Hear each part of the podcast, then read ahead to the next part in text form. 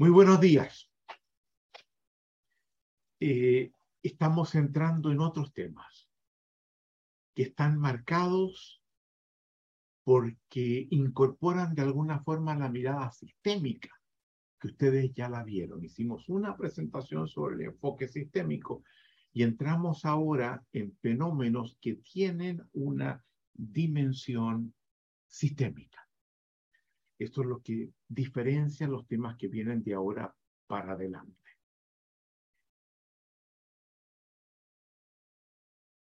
Es bueno que ustedes sepan, lo dijimos al comienzo, pero, posiblemente se les olvidó, que este programa tiene distintos niveles. Un nivel está orientado fundamentalmente a cuestiones individuales a entender eh, el ser humano como ser individual. Pero tenemos una segunda franja que nos interesa desarrollarla en las tres encuentros que tenemos, en la cual nos concentramos en el tema de las organizaciones, particularmente las empresas.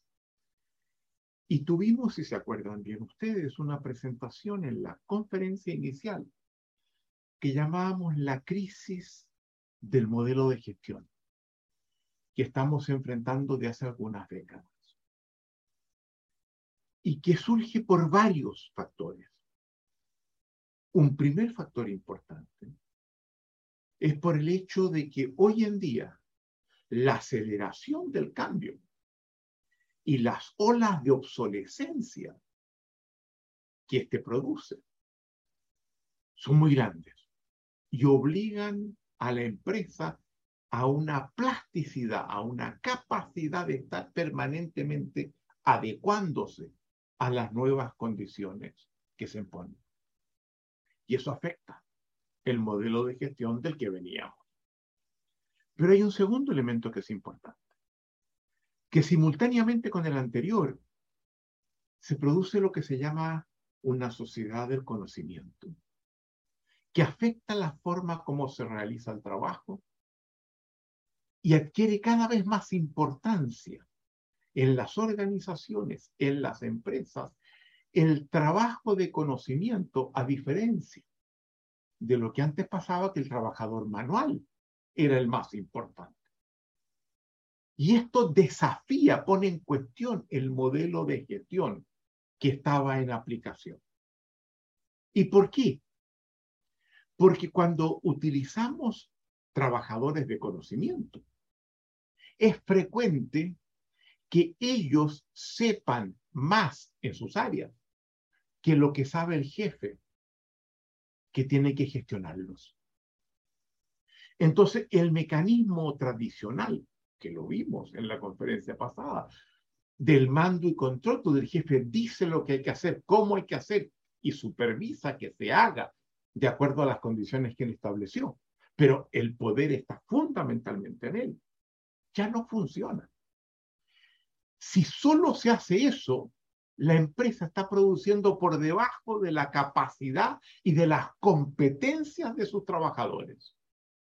Es muy importante que el jefe no se restrinja al mando y control y haga una gestión donde escuche las cosas que el trabajador le dice, dado que él sabe o ella sabe más de lo que él o ella, el jefe, la jefe, sabe.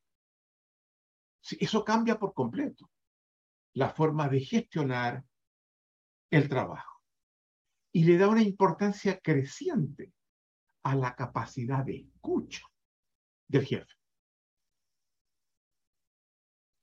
para poder absorber, para poder introducir cambios en función de los conocimientos que sus subordinados poseen.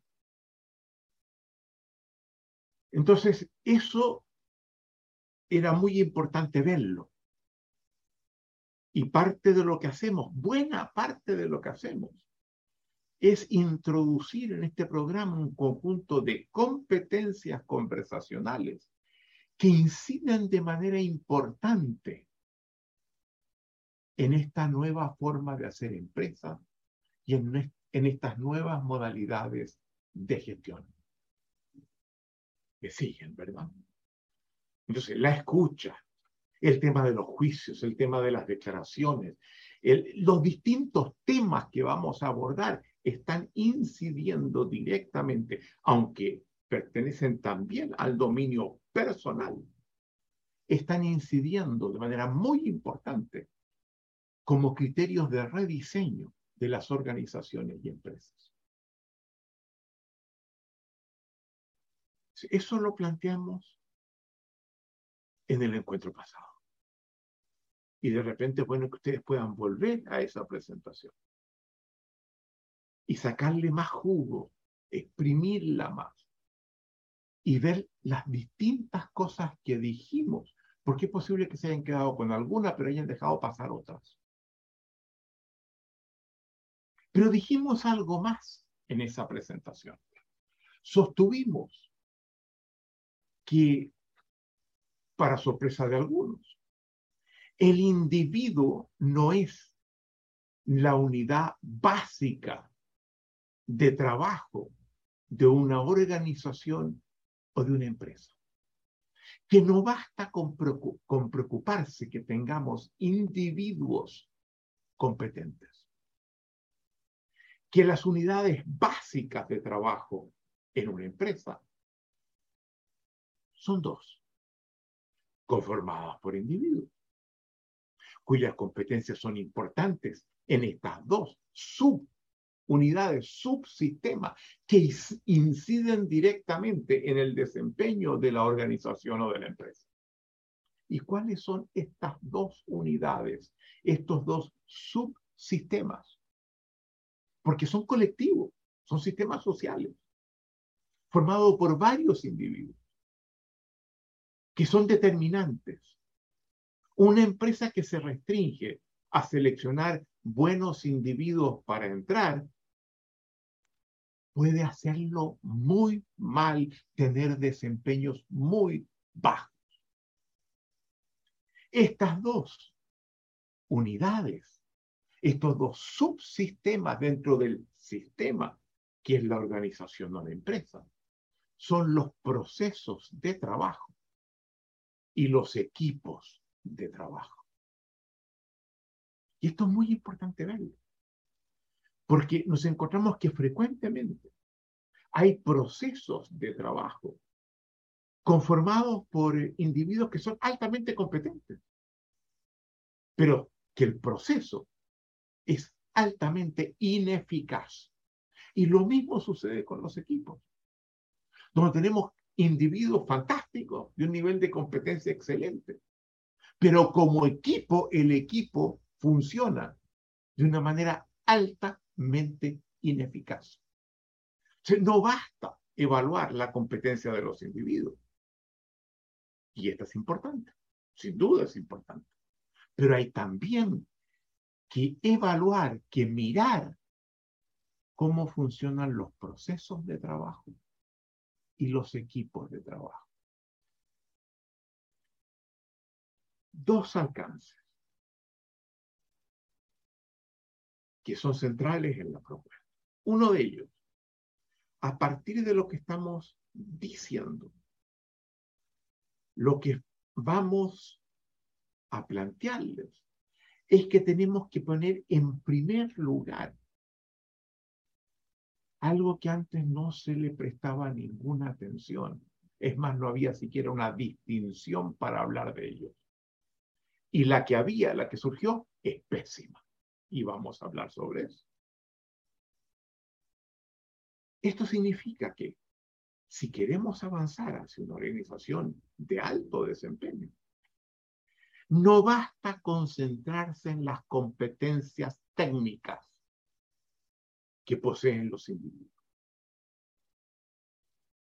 Que tanto en procesos como en equipo juegan un rol fundamental, además de las técnicas, lo que llamamos las competencias conversacionales, que son competencias sistémicas, que comprometen la dinámica del sistema y que hace que individuos de niveles de competencia técnica equivalente tengan rendimientos muy diferentes de acuerdo a las competencias conversacionales que tienen.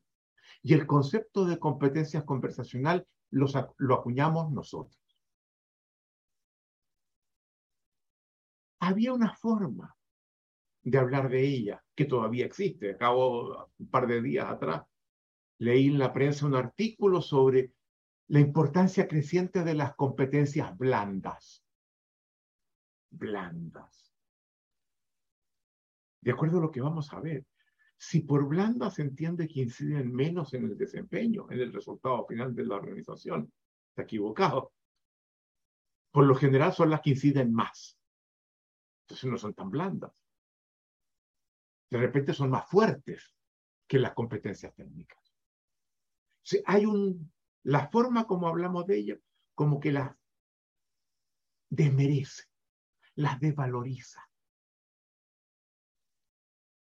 Y no especifica un rasgo fundamental, que son competencias conversacionales que afectan la forma como conversamos con los demás y por tanto cómo cooperamos, colaboramos coordinamos acciones con ellos. Lo que es fundamental para los resultados del conjunto del sistema, que es la organización o la empresa. Este es el primer alcance. La importancia que este programa comienza a darle a partir de una distinción propuesta por nosotros a las competencias conversacionales en el desempeño organizacional. Pero hay otro elemento importante que justifica estas tres presentaciones, una en cada encuentro, la crisis de modelo de gestión, lo que vamos a trabajar ahora sobre procesos de trabajo y luego en el tercer encuentro, cuando nos concentremos en equipos de trabajo. Si ustedes entienden bien lo que estamos planteando en estas tres presentaciones y si incluso profundizan en los temas que vamos a estar planteando oralmente y leen la bibliografía que les entregamos en cada uno de ellos, pueden, escuchen bien, pueden convertirse en excelentes consultores organizacionales. Está en las manos de ustedes. Les vamos a entregar todo lo que les permite convertirse en consultores de primer nivel, de primer nivel en organizaciones y empresas.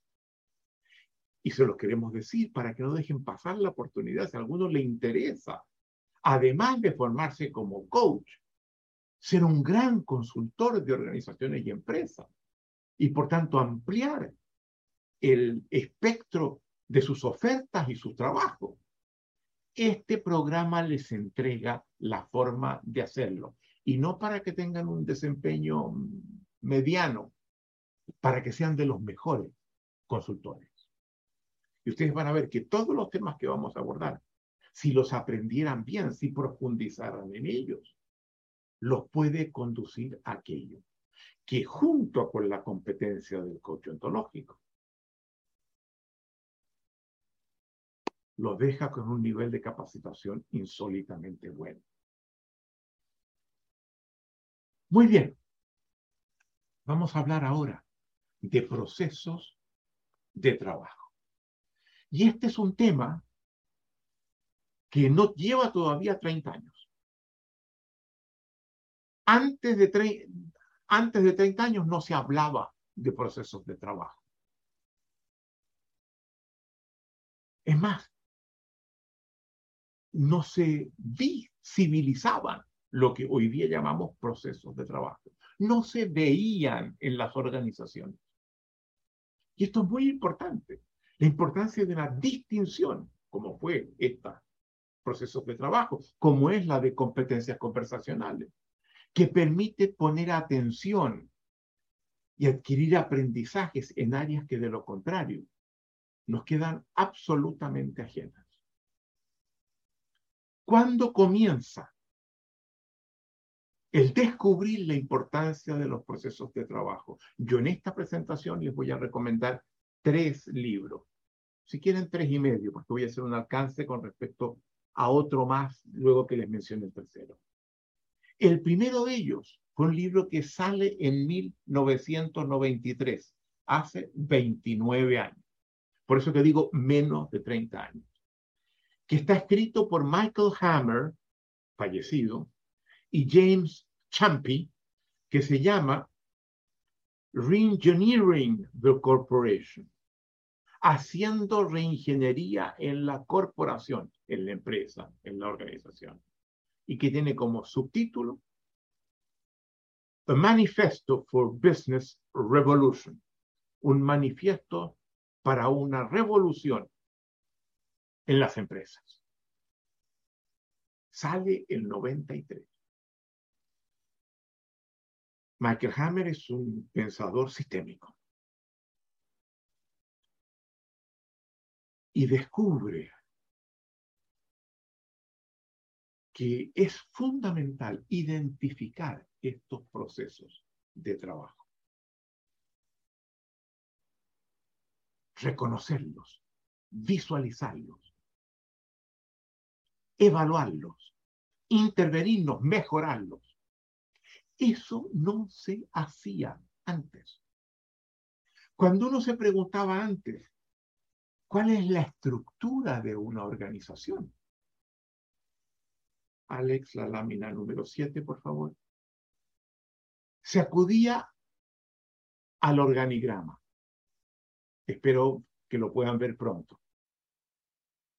Que es algo, mm, aquí está completamente simplificado. Puede seguir para abajo fractalmente, vale decir, de A, B, C y D, pueden salir igual, de nuevo, cuatro o cinco cajas. Eh, y esa era la estructura de la organización. El organigrama daba cuenta de eso. Pero si uno mira es muy pobre. Porque en lo fundamental, el organigrama lo que nos muestra es la manera como se distribuye el poder en la línea vertical. Mientras más arriba, más poder. Mientras más abajo, menos poder. Nos muestra la división del trabajo en la estructura de la organización. Tenemos un área que puede ser producción, que puede ser administración, que puede ser ventas y marketing, que puede ser innovación, investigación y desarrollo, en fin, distintas áreas. División del trabajo y nos muestra los canales principales de los flujos de información y de toma de decisiones. La gente que trabaja A recibe las órdenes del que está arriba, no de los que están al lado, que no tienen poder para instruirle nada. Y la información le llega por los de arriba y tienen que enviarla hacia arriba y los de arriba, si ven que es importante y puede interesarle a los que están en el casillero D, se la manda al casillero D. Pero eso es lo que muestra el organigrama. Establece silos separados de los demás, separados por espacios en blanco, lo ven ustedes, que no tienen conexión entre sí. Y lo que argumentan Hammer y Champion es que el organigrama nos da cuenta de algo que es fundamental en toda organización. Cómo se realiza el trabajo. Y el trabajo, lo que estamos planteando, se realiza en dos subsistemas que son los procesos de trabajo, que es en, el cual ellos profundizan, y los equipos de trabajo, sobre los cuales vamos a estar hablando desde una perspectiva ontológica en el último encuentro. Y cuando nos preguntamos, pero ¿cómo se realiza el trabajo? Mirando el organigrama. Vemos que este se realiza a través de relaciones horizontales y no relaciones meramente verticales, que son las que definen el organigrama relaciones horizontales que cruzan los espacios en blanco del organigrama. Tomen un ejemplo. Yo quiero un préstamo, voy al banco, pido hablar con mi agente, le digo, mire, requiero un préstamo, me va a pasar un formulario, yo lo lleno, me hace un conjunto de preguntas y me dice, denlo tres semanas y le vamos a responder. Y yo las semanas vengo y me dice, mire, fue aprobado, no fue aprobado, o hay tales correcciones. Pero, ¿qué pasó en las tres semanas? ¿Se quedó en la sucursal mi formulario? No, fue el departamento legal, fue a distintas otras partes donde hubo un proceso que produce la decisión final. Y eso el cliente no lo ve, pero es la forma como se ejecuta el trabajo una vez que un cliente pide un préstamo. Activa un proceso que termina nuevamente en él y que se despliega en el tiempo. Eso el organigrama no lo muestra. No se logra ver. Y les pido que veamos cómo cuando empezamos a tratar de ver qué pasa en esas tres semanas, aparece algo muy distinto. Y pido, Alex, por favor, y ten siempre lista la próxima lámina, la que sigue. Esto es lo que hacen los procesos. Esto que está acá. Y dense cuenta que aparece el mismo organigrama, lo estamos haciendo colocándolo en el organigrama. Después vamos a prescindir del organigrama, pero vamos desde el organigrama. Y aparecen, uno, esas líneas horizontales que cruzan los espacios en blanco de las distintas cajas A, B, C, D, que son áreas o divisiones de la empresa. Esas líneas que el organigrama no las mostraba. Aparece el cliente, y el cliente aparece en dos partes, ya que aparece solamente en una, en esta lámina. Aparece al final, porque el proceso va a servir al cliente. Pero por lo general también es activado por el cliente, en el caso anterior, que es el que solicita el préstamo. Lo activa un cliente, el cliente cuando pide el préstamo y termina con la respuesta que se le da al cliente. ¿Verdad? Pero pasa algo más. El organigrama es estático. Y si ustedes miran ahora lo que estamos viendo, eh, en la línea horizontal de este cuadro está el transcurso del tiempo. Y lo vamos a ver enseguida. Se aparece el cliente a los dos lados y el tiempo abajo.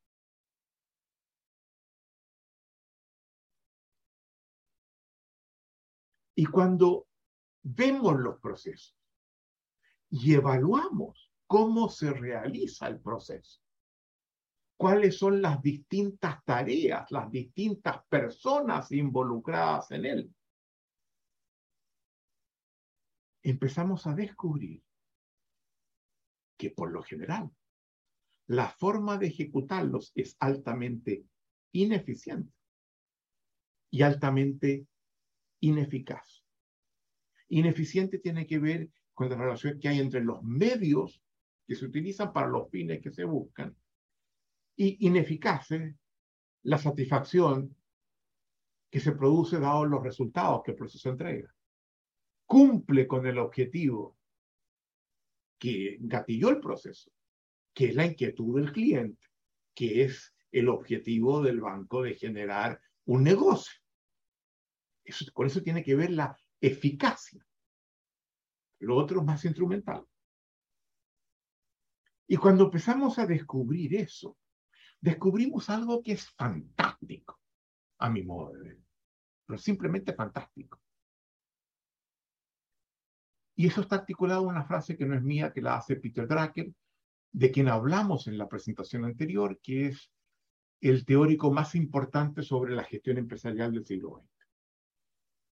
¿Y qué es lo que dice Drucker? que una vez que descubrimos los procesos y él, cuando esto se abre, comienza a dedicarse fuertemente a, gestión de procesos. Dice, el proceso nos muestra que en las empresas había personas que hacían excelentemente lo que era completamente innecesario. Eso no era posible verlo. Y veíamos lo que hacía, decíamos, no, lo hace fantástico ese informe. No servía para nada. O servía muy poco. O se podía haber hecho de otra forma que era mucho más eficaz y mucho más eficiente. ¿Se dan cuenta ustedes? Entonces, en la medida que podamos ver los procesos, levantarlos, evaluarlos, intervenirlos, logramos hacerlo más eficientes, más efectivos, eficiente en parte, porque se hace mucho más corto, eliminamos toda la grasa que nos sirve, las cosas que se hacían que no aportaban realmente al resultado que se buscaba, en mucho menor tiempo y con mucho menor costo. ¿Se dan cuenta ustedes? Y se dan cuenta del impacto que eso tiene en el resultado de la organización, en su productividad, la que se dispara ahora, en su rentabilidad, la que incrementa, y en su competitividad con otras empresas que hacen algo equivalente. ¿Se dan cuenta del impacto que esto tiene? ¿Se dan cuenta si ustedes pudieran ofrecer esto en las organizaciones? El impacto que pudieran hacer en ellas.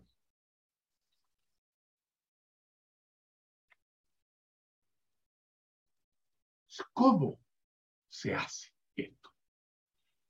Y la primera propuesta, que yo considero la mejor propuesta porque hubo muchas, que se hace y que explica paso a paso cómo debe hacerse es una que dos años después que Hammer y Champi lanzan su manifiesto, hace una consultora dirigida por dos grandes consultores, que son Gary Ramler y Alan Brage.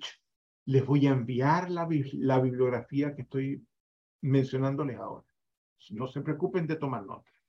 En un libro que se llama Improving Performance mejorando el desempeño, cómo gestionar el espacio en blanco de la organización.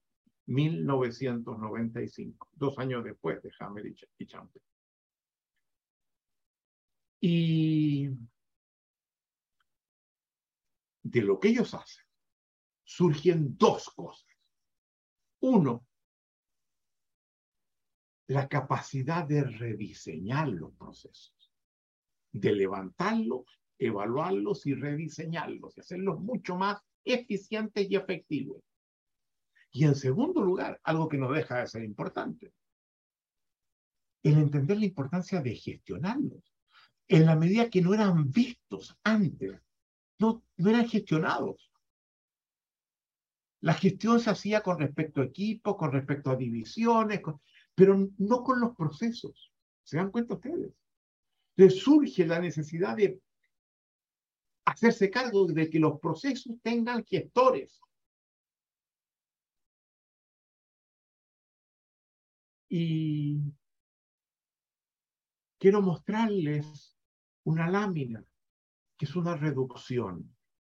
Es más compleja, pero si leen el libro que está traducido al castellano, no tengo el nombre exacto al castellano, pero está traducido al castellano, eh, en algún momento se los puedo hacer llegar, lo tengo en Chile, pero estamos yendo pronto a Chile nosotros.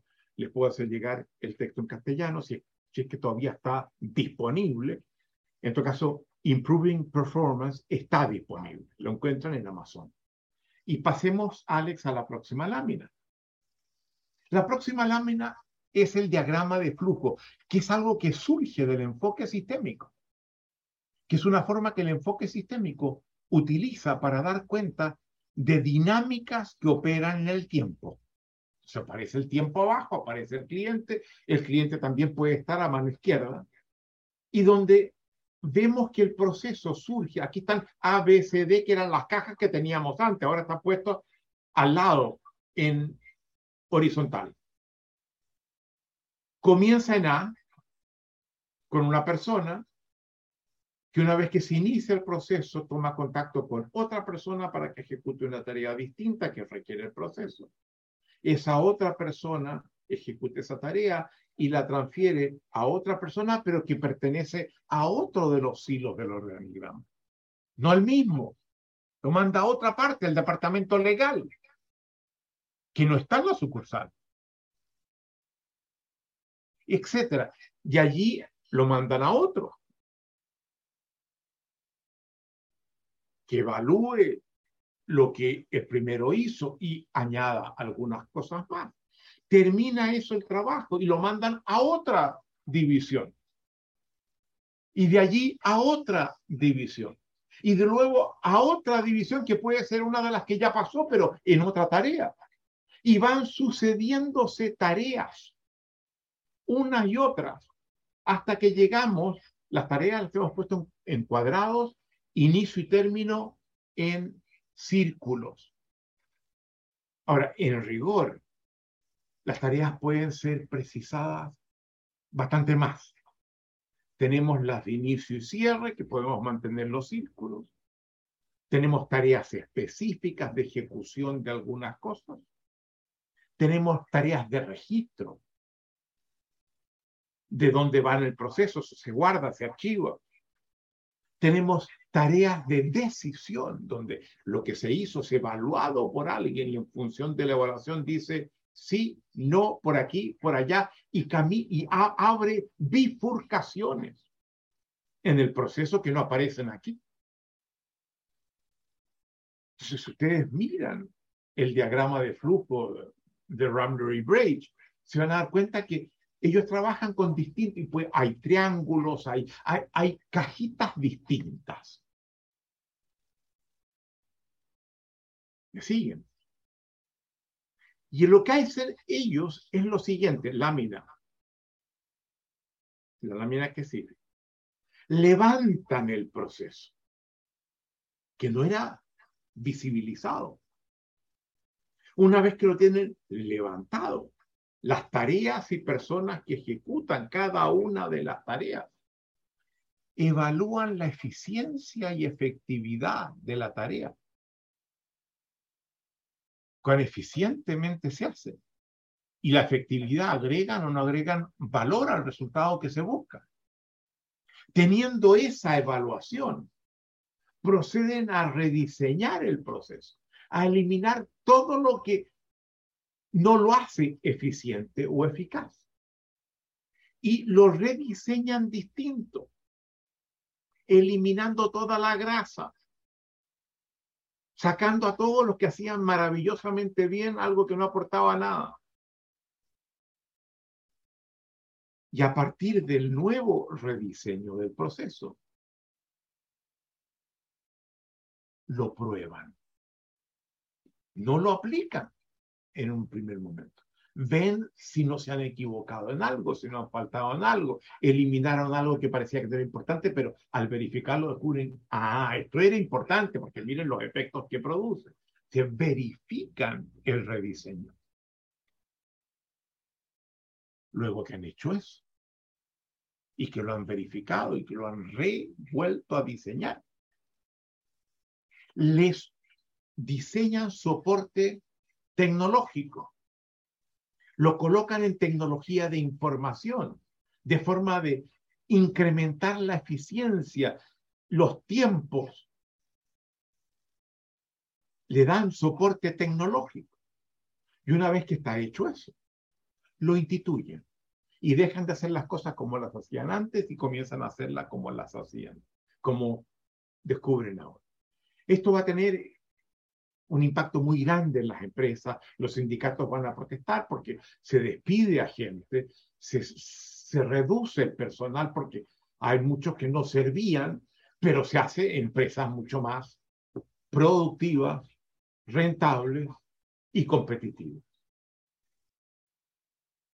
Vamos a la lámina anterior, Alex, a la anterior, a la que me mostraste antes. Esto es lo que hace Rambler y pero ellos en su libro se dan cuenta que están trabajando con las cajas, que ellos evalúan las cajas en su sucesión temporal, cajas de distintas formas, de acuerdo al carácter de lo que está involucrado, si es una ejecución de una tarea específica, si es un registro, si es una autorización que hay que buscar, si es una decisión que hay que tomar, que implica que vaya por un lado el proceso, porque el proceso se suele bifurcar, tiene distintos, como un árbol al final. Entonces ellos trabajan con las cajas y les va fantástico en los Estados Unidos. Yo trabajé en la empresa que tenía en los Estados Unidos con una consultora de Raspberry Bridge. Ahí aprendí esto. Pero se dan cuenta ellos que no están trabajando con algo que podría ser muy importante y que no tienen cómo intervenir. Que son las flechitas que unen las cajas. con las cajas las mejoran. Y se pregunta, pero ¿no podrá también mejorarse las flechas que hay entre una actividad y otra, entre una tarea y otra? Y es en función de eso que ellos ven que falta. Que otro autor, que también trabajé con él, que lo conocí bien, que ya falleció, Peter King, K-E-E-N, saca el año 97, 93, 95, 97, un libro que se, que se, que se llama Process Edge la ventaja de los procesos, traducidas en inglés. Edge como la ventaja que dan el trabajar con procesos en las empresas. Y lo que hace es, en vez de darle prioridad a las cajas, hace un diagrama donde la prioridad la asumen las flechas. ¿Y qué son las flechas? Ciclos de coordinación de acciones.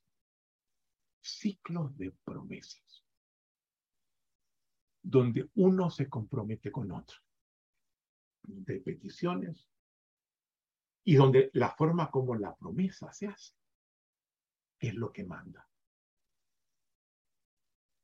Tres libros, luego Peter King en el año 2000, antes de fallecer, escribe un libro que se llama The E-Process Edge, donde lleva los los procesos centrados en la coordinación de acciones a tecnología virtual de información. tiene primero Process Edge y luego esto lo convierte, ¿cómo esto llevarlo a tecnología de información?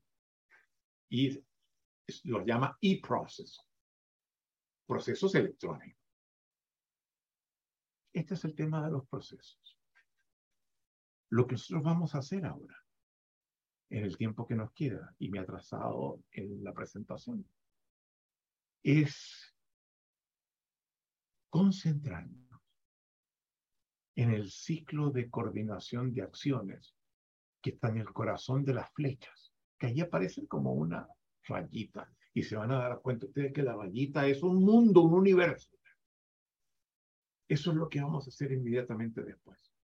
Vamos a dejar el tema de los procesos y nos vamos a concentrar en la competencia conversacional del ciclo de coordinación de acciones, también llamado el ciclo de la promesa.